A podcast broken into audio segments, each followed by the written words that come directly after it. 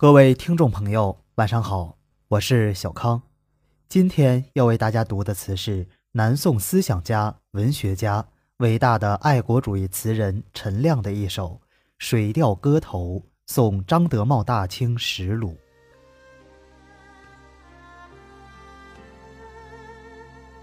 水调歌头·送张德茂大清实录》，陈亮。不见南诗酒，漫说北群空。当场之手，毕竟还我万夫雄。自笑堂堂汉室，得似洋洋河水，依旧只流东。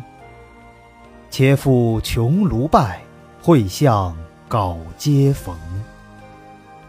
尧之都。舜之扰，禹之风。余中应有一个半个齿尘容。万里兴善如许，千古英灵安在？磅礴几时通？胡韵何须问？贺日自当中。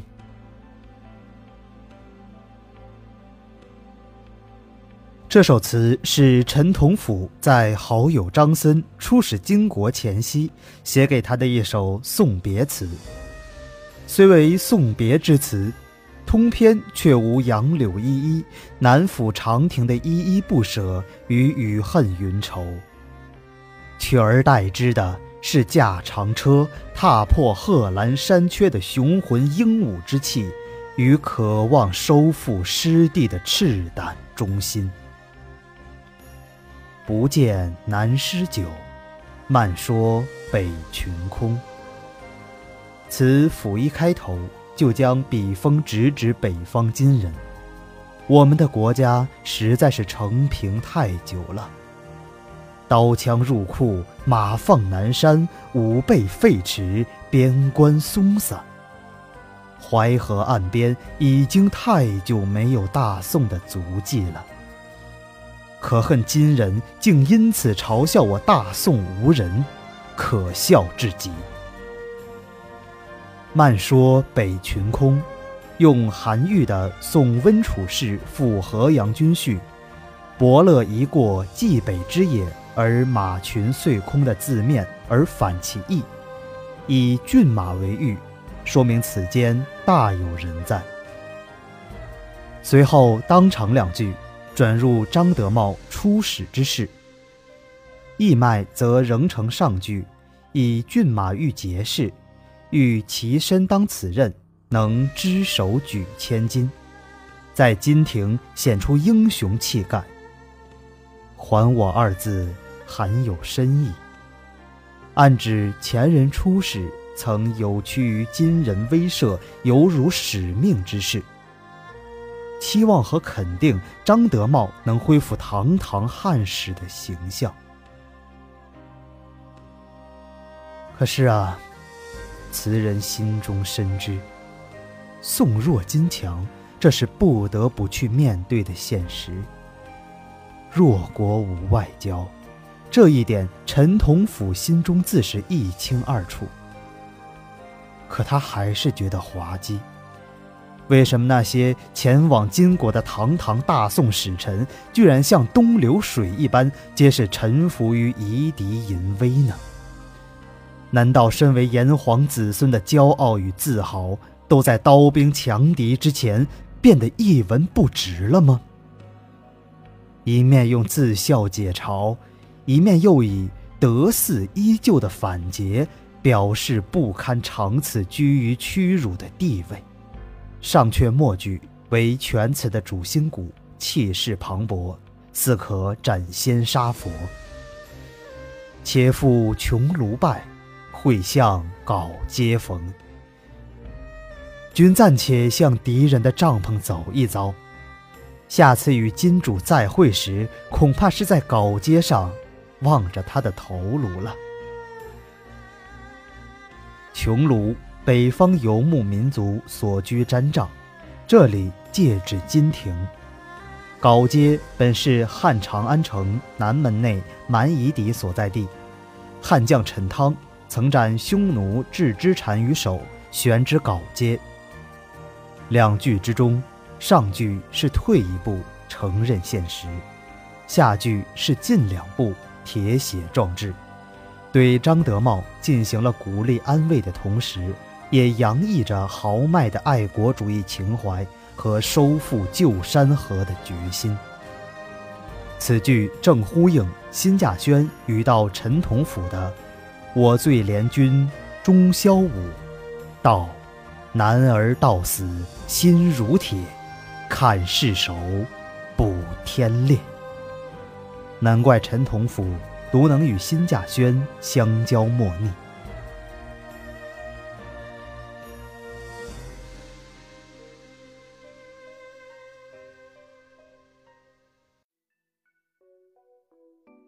下片没有直接实写张森，但处处以虚笔暗衬对他的续勉之情。尧之都，舜之壤，禹之风，想我中华大地自三代以来，源远流长，生生不息。数千年的传承与积淀，使我独立于天下之巅。面对着大好河山。作者激愤痛心地问道：“余中应有一个半个齿陈荣。”意思是说，在这个尧舜禹圣圣相传的国度里，在这片孕育着汉族文化的国土上生长着的伟大人民当中，总该有一个半个耻于向今人称臣的志士吧。词人对朝臣软弱无能的气愤与失望之情，喷薄而出。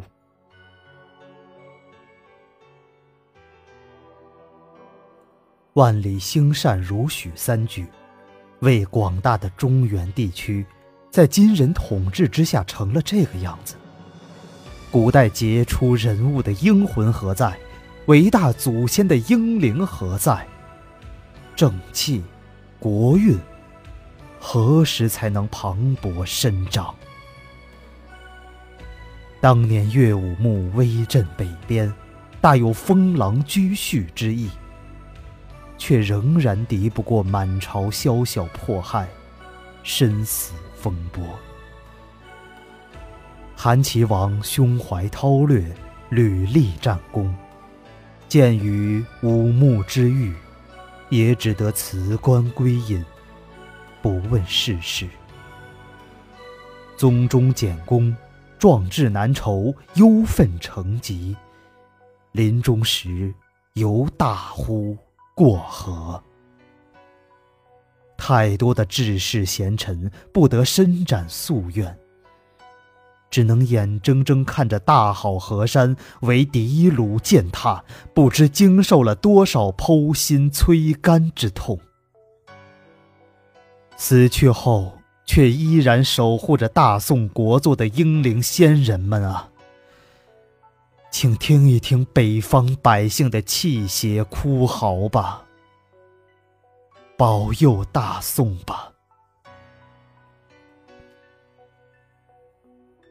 陈亮，这个狂儒浪子，虽然才华满腹，三次进谒官家，大谈收复之策。却终身未仕。为何？一个字：狂。孝宗的宠幸大臣曾迪想略美皇恩，抢在孝宗召见之前见陈亮，妄图加以笼络，以扩展个人势力。此事为陈亮所知，因不耻其人而遇援而逃，搞得曾迪很难看。于是“陈亮”二字就上了他的黑名单。陈亮也多次被人构陷，罗织罪名而受到迫害，曾一度徘徊在生死的边缘。下阙的这一连串责问，完全是针对朝廷上的主和派而发的。在他的心目中，这些主和派是不折不扣的千古罪人。国运不振，这些人是罪魁祸首。最后两句总结全词：胡运，金国的气运。词人坚信，金人的气数何须疑问，他的灭亡是肯定的。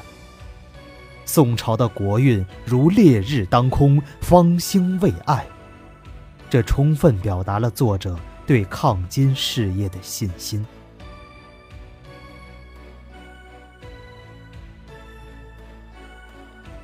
苏联作家马卡连科说过：“过去的文学是人类一本痛苦的老账簿，南宋爱国词的基调也可以这样说。”但陈亮的这首《水调歌头》，由于立意高远，在同类豪放作品中要高出一筹。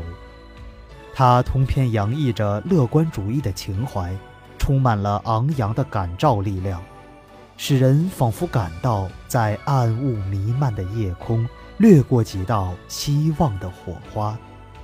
体现了南宋抗金派词充满强烈的民族自豪感和抗战必胜的坚定信念的特点，使人振奋，使人鼓舞。